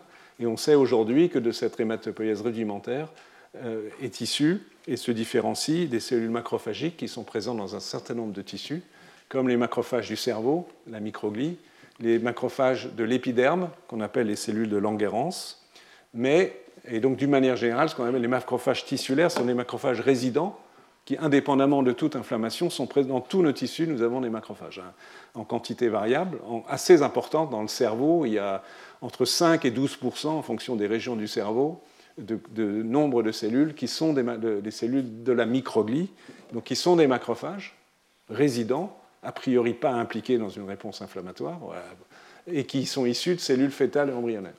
Et curieusement, pour certains tissus, c'est l'origine fétale et embryonnaire qui prédomine, donc encore une fois, c'est le cas du cerveau, c'est le cas de l'épiderme, c'est semble-t-il le cas pour l'essentiel du poumon, aussi du foie, ce qu'on appelle les, macrophages de Kupfer. Mais pour d'autres macrophages tissulaires, ils sont d'origine du système de l'hématopoïèse tel qu'elle est présente euh, chez nous tous. C'est le cas apparemment pour ce qui est des macrophages qui sont présents dans l'intestin, dans le derme ou dans le pancréas, pour des, tissus qui ont été euh, étudiés.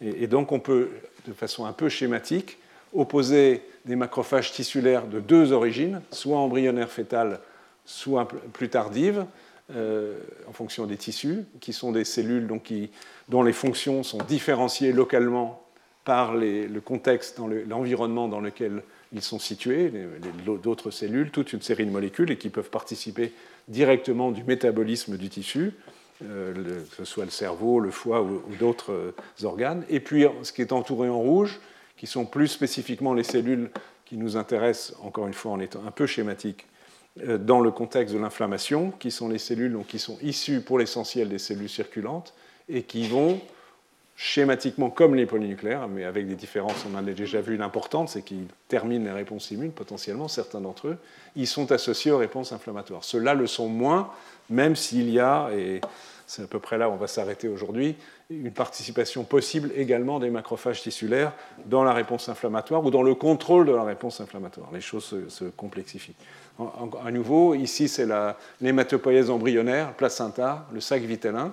Et dans, le sac vitellin, il y a euh, ce qu'on appelle l'hématopoïèse primitive, qui donne naissance à des précurseurs qui donnent des globules rouges et des cellules myéloïdes, cellules EMP qui expriment certains types de récepteurs, et donc qui sont notamment, donc, c'est l'élément le plus important, à l'origine des cellules macrophagiques physiologiques du cerveau, ce qu'on appelle la microglie, dont on reconnaît de plus en plus l'importance physiologique et également l'implication dans, toute une série d'événements pathologiques. Donc chez la souris, ça ce sont des images inhérent à des travaux faits chez la souris. Un des chercheurs impliqués dans le domaine, qui est français, qui est à Singapour, qui s'appelle Florent Ginou. Euh, ça se passe, il y a des vagues d'hématopoïèse de ce type à 7,5, entre 7,5 et 8,5 jours après euh, la, fécondation euh, du zygote de, la souris. Donc l'autre versant, donc ce sont les cellules, le système phagocytaire mononucléaire hein, par opposition polynucléaire, qui sont d'origine hématopoïétique classique. Là, il y a deux populations les monocytes classiques et les non classiques, on verra la différence. Cette population est, majoritaire. Donc on peut montrer qu'elle se différencie différemment dans les techniques soit de fate mapping, soit des systèmes génétiques qui permettent de tracer avec l'apparition, le suivi d'un agent colorant leur devenir à partir du marquage de cellules souches, soit en étudiant ce qui se fait aujourd'hui de façon très puissante et utile, en, regardant la cartographie d'expression des gènes à l'échelle d'une cellule, ce qui permet d'étudier en détail ces populations. Et ces cellules, elles sont dans la circulation sanguine à, brève durée de vie, hein, comme vous pouvez le voir un jour. Donc schématiquement, à l'état basal, les données telles qu'on peut les représenter chez la souris, dans le triangle rouge, chez la production des monocytes à partir des cellules souches hématopoïétiques de la vie postnatale, je ne parle plus là des, cellules d'origine embryonnaire euh, telles que le développement de la microglie, euh, se différencient des cellules qui ont toute une série de marqueurs. Et ici, ce sont les monocytes dits classiques qui sont les plus importants en termes de réponse pro-inflammatoire, excusez-moi, et une sous-catégorie de cellules euh, dont on va avoir peut-être le temps d'arriver à dire un mot pour finir aujourd'hui. Si on étudie d'ailleurs en, quantitative la production de ces cellules après des analyses faites à l'échelle unicellulaire, euh, vous avez ici donc euh, une vision plus quantitative, donc vous avez des débits, des flux de cellules pour toutes les hématopoïèses. Je n'entre pas dans les détails, mais vous avez ici en bas, à nouveau, c'est la même partie, la production des, monocytes classiques, non classiques, et, des monocytes euh, euh, qui, donnent naissance aux, macrophages. Et, si on essaie de voir la combinaison, la, part respective de la production des macrophages qui proviennent des cellules précurseurs pendant la, la, vie embryonnaire et fétale, de ce qui se passe pendant la vie postnatale, on a en fonction des tissus des situations extrêmement différentes et probablement on est loin encore d'avoir bien décrit tout cela. Donc dans le cerveau, vous avez essentiellement, on est ici chez l'embryon et là l'animal adulte ou l'homme adulte, c'est probablement la même chose, même si on est évidemment un peu moins sûr pour l'homme. Donc la population, elle suit la ligne jaune. La ligne jaune, ce sont des macrophages issus du sac vitamin. Et vous voyez que les composantes issues du foie fœtal, donc un peu plus tard dans la vie fœtale, et a fortiori de l'hématopoïèse issue de la moelle osseuse postnatale, cette composante à l'état basal hors inflammation, donc c'est le, point de départ, est quasi nul. Si on regarde ce qui se passe au niveau de l'épiderme, euh, ce n'est pas tout à fait la même chose, mais il y a une prédominance initiale euh, des cellules, des macrophages provenant du sac vitalin, puis une composante issue du, foie fœtal, et la composante adulte, elle est à peu près nulle. Si on regarde au niveau des poumons, c'est à peu près la même chose que dans l'épiderme. Au niveau du foie, c'est à peu près la même chose que l'épiderme et le poumon alors que dans le cœur, les macrophages du cœur, on a une situation différente, puisqu'on a apparemment trois étapes euh, en fonction de la vie. Ceci, encore une fois, était précisément défini par les techniques que j'ai évoquées chez la souris. Une phase d'émergence, c'est également le cas du pancréas, d'émergence de macrophages d'origine embryonnaire, mais ceux-ci progressivement sont remplacés par les macrophages euh, fœtaux, et puis secondairement, progressivement, l'émergence de macrophages d'origine de l'hématopoïèse adulte. Et euh, au niveau de l'intestin, c'est la même chose en accéléré.